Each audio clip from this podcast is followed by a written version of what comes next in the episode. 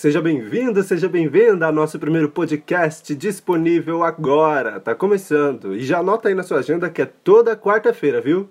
Você já leu por aí o tema da conversa de hoje, mas devidamente eu vou te apresentar e nós vamos falar aqui sobre o mais novo exilado da internet e também, quem sabe, o futuro exilado.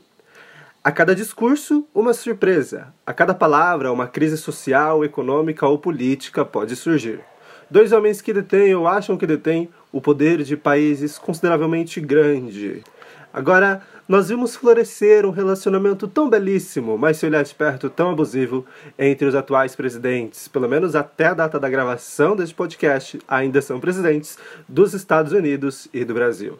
Depois de praticamente levantar uma insurreição na chamada maior democracia do mundo, Trump perde sua chance de blogueirinha ao ser banido de cerca de 10 redes sociais. E para levantar a hashtag PrayForTrump, obviamente, estava lá a nossa influencer digital, presidente da República dos Estados Unidos do Brasil. Eu sou Bruno Aparecido e este é o podcast Entre Cursos e Discursos. Roda a vinheta.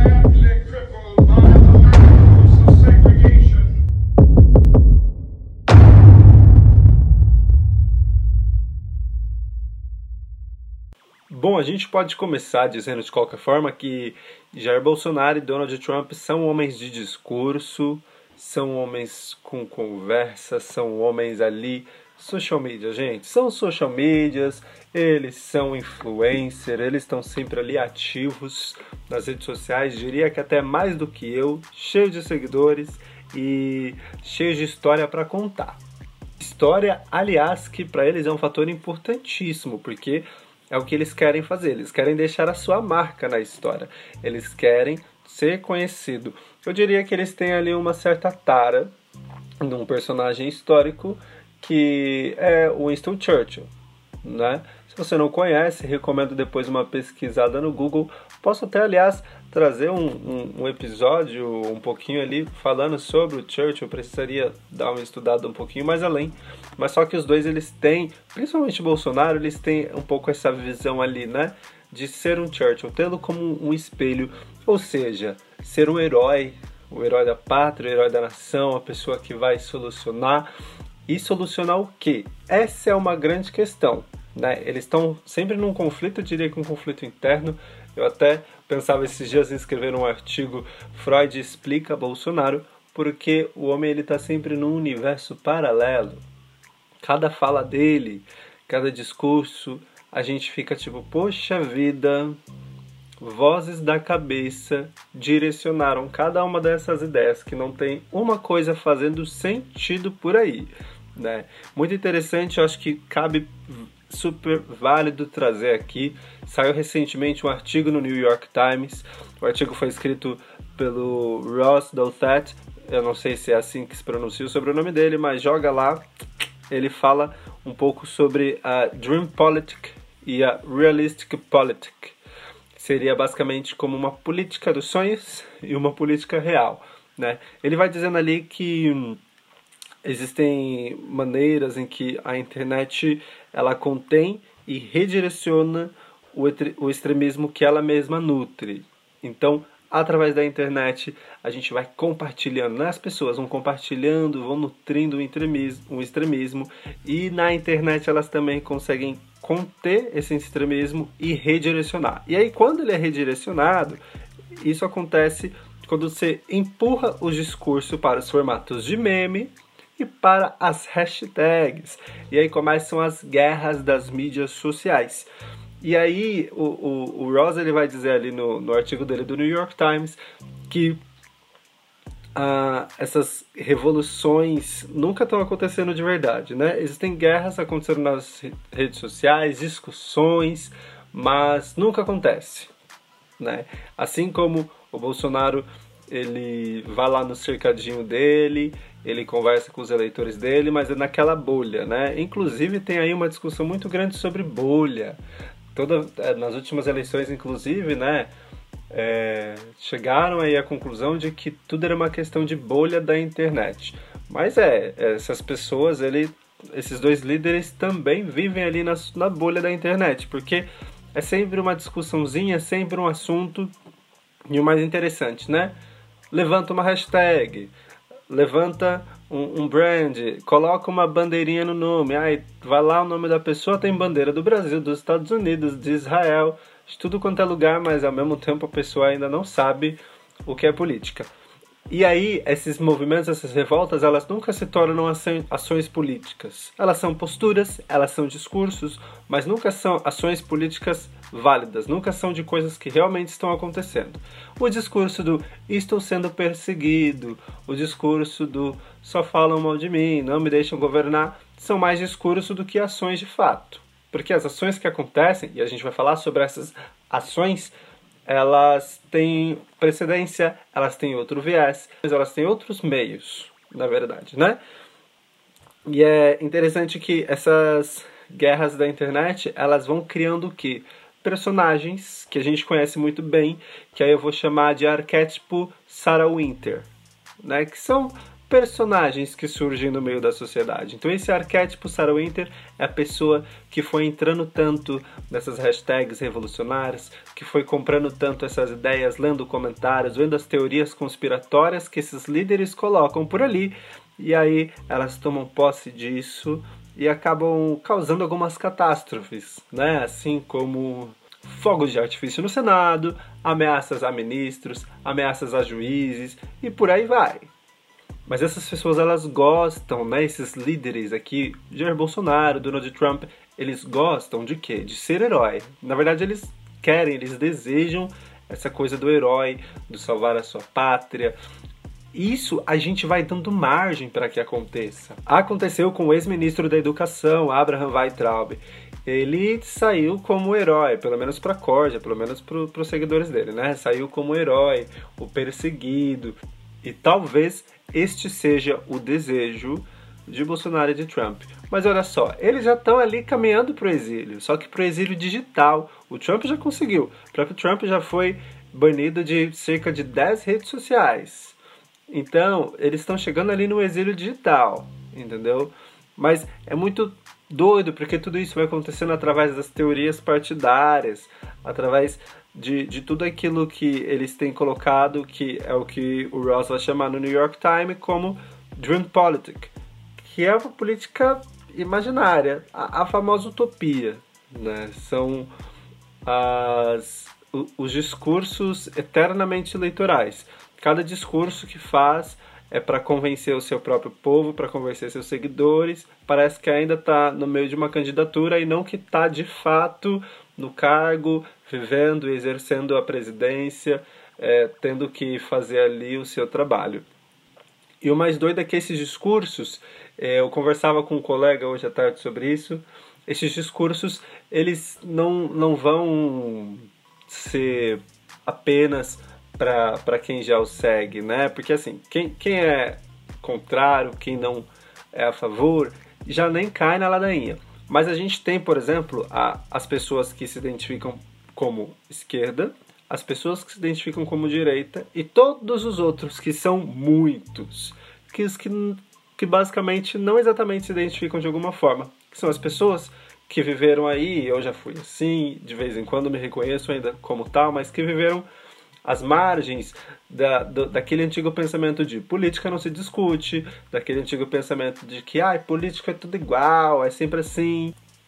Essas pessoas que ainda não se entenderam muito bem, essas pessoas elas não têm ali uma, uma orientação política, um, um estudo, e eu não digo nem estudo aprofundado, mas discutir sobre isso, aprender sobre isso, entender como é que funciona, entender os cargos e as funções essas pessoas são as pessoas que, quando o, o, os presidentes, quando os líderes que são normalmente paranoicos, quando eles fazem o discurso apaziguado, o discurso que tira o seu da reta, essas pessoas elas ficam, poxa, olha aí, faz um sentido. Elas acabam relativizando. Enquanto a gente que está é, sempre na crítica e sempre vai ser julgado como os que não criticam e que só veem as coisas de formas positivas e que não deixam o presidente governar, esses discursos acontecem, né? É, a gente não vai nunca relativizar para essas pessoas. Até porque os discursos eles são todos muito interessados, muito com segundas intenções, porque são as intenções de pessoas que gostam de estar no poder por estar no poder, por pessoas que querem fazer seu nome em algum lugar. A gente fez por Bolsonaro, ficou por anos como deputado, não conseguiu um projeto aprovado. Ele ainda tem tentado fazer seu nome porque ele tem a síndrome do Churchill, ele quer ser herói, ele quer combater coisas, ele quer combater inimigos invisíveis.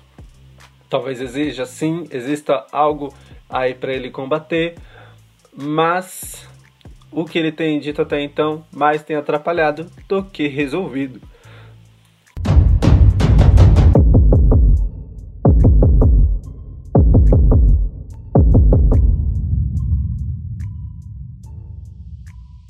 Começou como uma manifestação política no Capitol, ali no Congresso eh, dos Estados Unidos, em Washington, enquanto votavam e reconheciam os votos e a eleição de Joe Biden como o próximo presidente daquele país, conhecido como a maior democracia do mundo, e eu não sei quem é que deu este reconhecimento para eles. Mas foi na tentativa de impedir este ato que faz parte da democracia, que é uma consequência dos votos, que é reconhecer os votos, reconhecer um candidato eleito dentro do Congresso.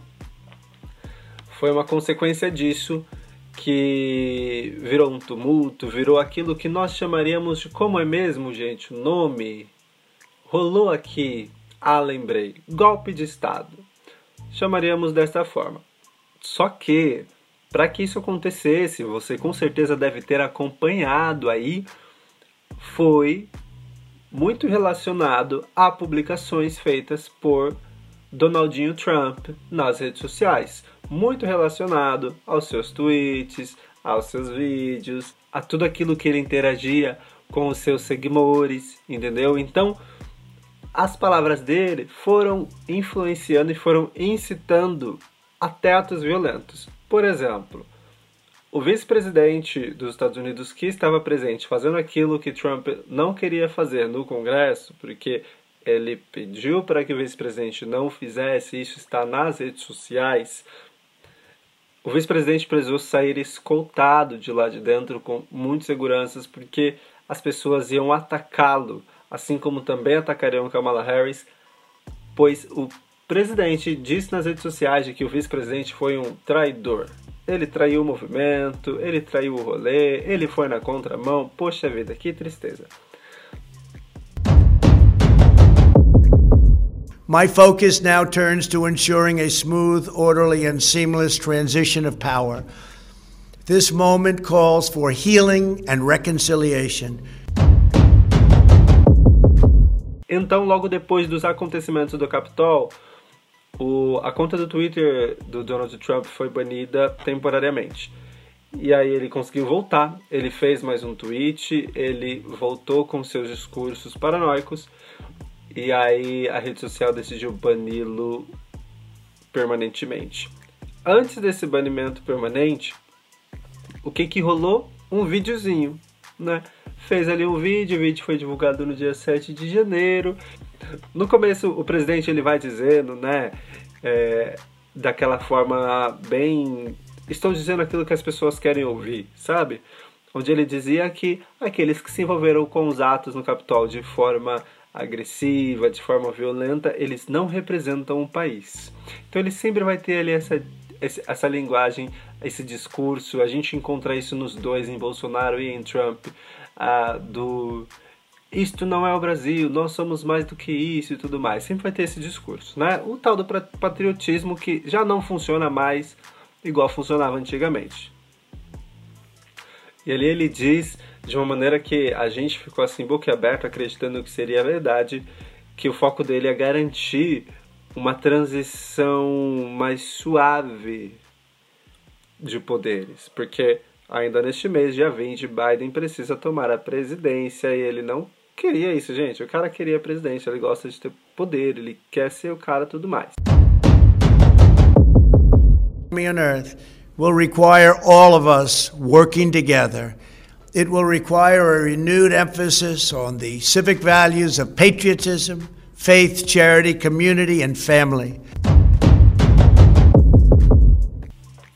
Primeiro ele pega as pessoas na comoção. Ele pega a galera na comoção e aí ele fala assim que a, a maior economia do mundo precisa é, de cura, precisa ser cuidada, precisa ser zelada e ela precisa ser reconstruída. E para reconstruí-la vai ser necessário o trabalho de todo mundo junto. E aí ele entra com as palavras-chave e a gente precisa conversar rapidinho aqui sobre essas palavras-chave, que, que são o que ele chama de ênfases que precisam ser renovadas nos valores civis. E os valores civis que são as palavras-chave, que é patriotismo, fé, apoio comunitário e família. And to all of my wonderful supporters, I know you are disappointed, but I also want you to know that our incredible journey is only just beginning. Thank you, God bless you, and God bless America. E aí disso, ele vai para uma mensagem mais direta, onde ele fala que para todos os meus queridos apoiadores, eu sei que vocês estão desapontados, mas eu também quero que vocês saibam da nossa jornada incrível que está apenas começando. E aí foi a partir disso, foi depois deste momento que o Twitter decidiu falar: opa, meu querido, a gente achou que isso aqui era o final. Que jornada você está começando? Seu legado acabou. Seu trabalho acabou. Outro presidente vai entrar. Então, qual jornada você está começando? Eu quero que você que me escuta aí tente pensar um momento e me responder: qual é a jornada que está começando? Será que ele quis dizer da jornada de reconstruir uh, esses valores do país? Porque se é a jornada de reconstruir, ele poderia muito bem fazer um discurso no dia 20, na posse de Biden, e dizer que ele confia no Biden, que ele espera. Ele nem precisa dizer que confia, mas ele pode dizer que ele espera do próximo presidente do país dele, porque ele ainda é, vai ser cidadão deste país. Ele espera que ele reforce e consiga dar ênfase aos valores civis de patriotismo, de fé, de comunidade, de família mas não, ele manda ali uma mensagem direta para os seguidores dele. Né? Ele ainda chama de meus queridos apoiadores. Ele diz: Eu sei que vocês estão desapontados, mas calma, é só o começo da nossa jornada. Ou seja, vai ter capítulo 2, vai vir mais coisa por aí. Eu ainda tenho mais ideias mirabolantes na minha cabeça, eu quero aprontar bastante. E enquanto isso, no lustre do castelo, ali no cercadinho, no celeirinho com seus gados, Jair Bolsonaro comentava sobre a situação. E ele faz um apontamento assim que a gente fica, poxa vida, como pode, né? São vozes na cabeça, só pode. São os divertidamente dele que tá tudo perdido. Que o pessoal tem que analisar o que aconteceu nas eleições americanas agora. Basicamente, qual foi o problema, a causa dessa, dessa crise toda? Falta de confiança no voto. Então lá né, o pessoal votou e potencializaram o voto pelos Correios por causa da tal da pandemia e houve gente lá que votou três, quatro vezes, mortos votaram, foi uma festa lá. Ninguém pode negar isso daí. Então a falta dessa confiança levou a esse problema que está acontecendo lá. E aqui no Brasil, se tivermos o voto eletrônico em 22, vai ser a mesma coisa. Interessante ver que ele começa a plantar antecipadamente, ele já vinha fazendo isso um pouco antes, essa tal da desconfiança, né? Porque o que ele quer dizer é que aconteceu lá nos Estados Unidos toda essa revolta porque o povo não confiava nas cédulas, no formato, na maneira como eles votam. e que se acontecer aqui no Brasil de em 2022 ainda for voto na urna eletrônica, opa lá, pode acontecer a mesma coisa. Existe sim um movimento, existe sim algumas pessoas que elas não confiam, eu já vi alguns comentários na internet, mas também não é um movimento tão grande. É mais uma vez um movimento de bolha, um movimento de, de coisa que acontece na internet.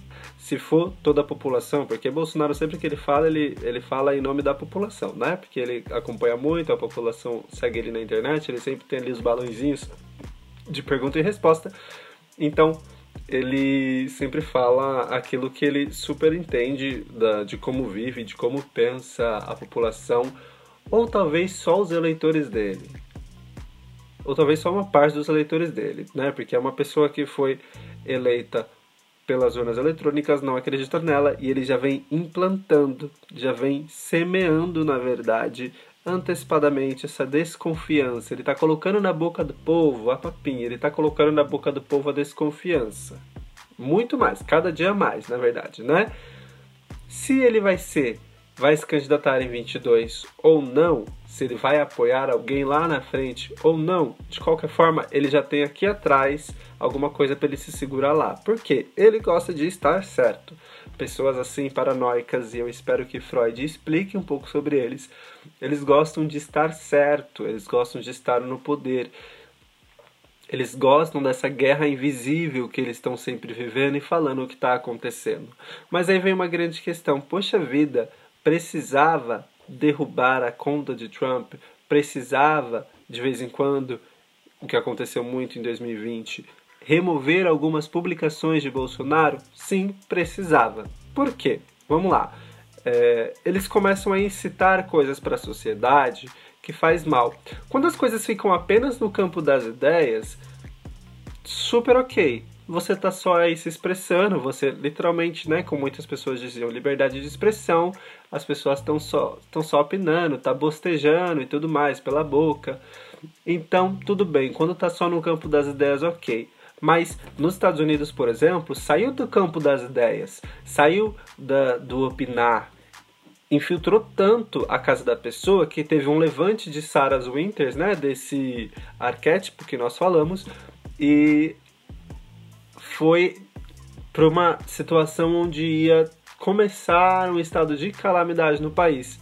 E aí, para tentar defender, evitar que essas coisas aconteçam, as instituições privadas, como a Google Play, como o Facebook, o Instagram, o, o, Reddit, o Snapchat, o Twitter, essas instituições, essas empresas privadas voltadas à tecnologia que nós usamos ali como redes sociais, que, onde nós manifestamos nossas é, liberdades de opinião, essas redes elas falam opa, tá dando ruim aqui.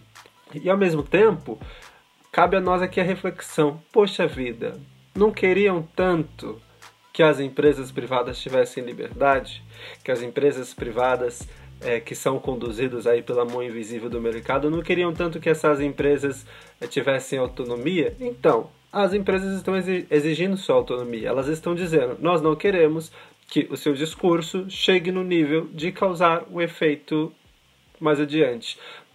E aí, o que, que aconteceu? Há um bom tempo atrás, é, já eles já utilizavam um outro aplicativo chamado Parler. Esse aplicativo ele é semelhante ali ao Twitter, misturadinho com o Facebook. Não é muita gente que utiliza. Ele começou a ser conhecido como um aplicativo da direita, especialmente da direita extremista, porque era onde eles poderiam se pronunciar, mas não poderiam é, ser calados, né? E aí o que aconteceu depois que Trump foi banido completamente ali por volta da sexta-feira ou do sábado no próprio sábado à noite, as pessoas começaram a utilizar mais o Parler e eu sei disso porque eu mesmo tenho no meu celular, porque eu comecei a utilizar para acompanhar o que eles falariam nessa rede social. As empresas que têm lojas de aplicativo como Amazon, Google Play e Apple Store decidiram que não iriam mais permitir o download. Então eles baniram do aplica do, do da loja de aplicativos, baniram esse aplicativo Parler. E aí a grande discussão foi, realmente, estão querendo nos calar. Mas como eu disse, essas pessoas, né, como Trump, são pessoas que gostam do holofote, são pessoas que gostam de se colocar como protagonistas de uma luta, de uma guerra, que está mais na cabeça delas do que na, na, política real, do que no dia a dia. E aí é, eu vejo que essa coisa de, de, de banir, essa coisa, não dizendo que não deveria ter acontecido, concordo sim, tem que acontecer, chegou num nível muito extremo, ele que lute, como ele disse que ele vai abrir a rede social própria dele, ele que lute abra sua rede social, mas isso acabou dando margem para o discurso de perseguido dele pro discurso de coitado, pro discursinho dele de exilado. Então, cada movimento é um movimento onde ele vai essas pessoas vão ter mais inteligência e falar: "Poxa vida, olha só o que estão fazendo comigo, não estão me deixando falar e por aí vai. Parece até um, um, umas histórias que eu já conheço, né, de censurarem opiniões, mas vamos deixar isso para lá.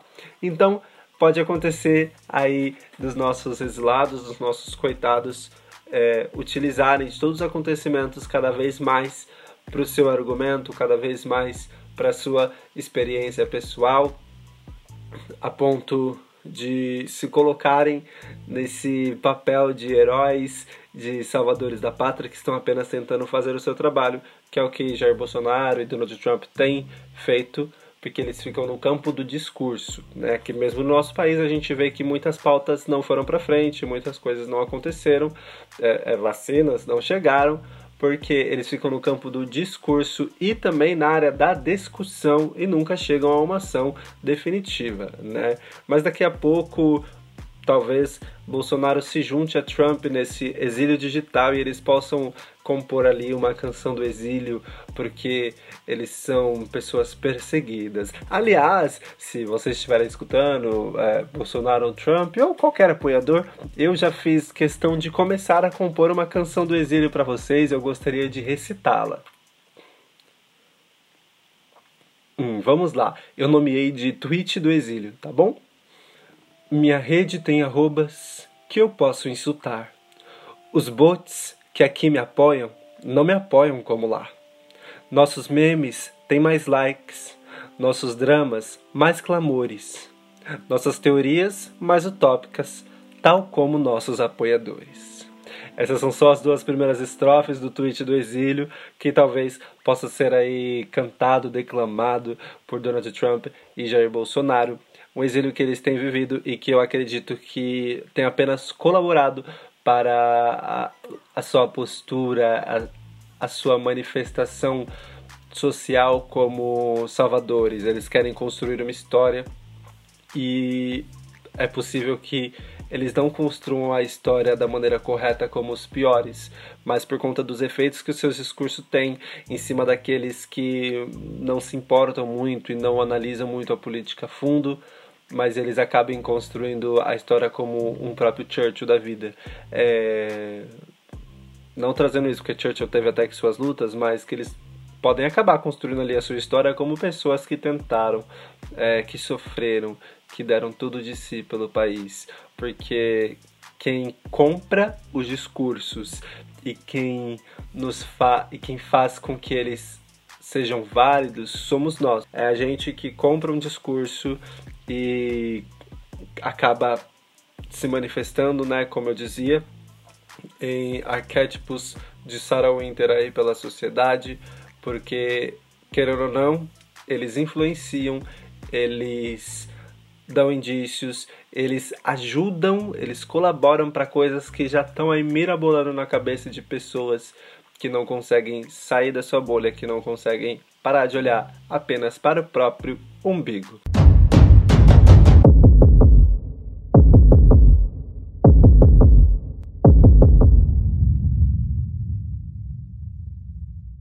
E é com esses longos minutos falando sem parar neste solo cast que eu me despeço. Muito obrigado a você que apertou o play e escutou até o final. Todos os áudios de discursos utilizados ao longo deste episódio foram extraídos de vídeos disponíveis no YouTube. Qualquer dúvida, elogio, crítica ou biscoito pode ser enviado para mim nas redes sociais, é só procurar por arroba bruaparecido. E eu fico aqui acompanhando os cursos e discursos dessa vida. Até mais!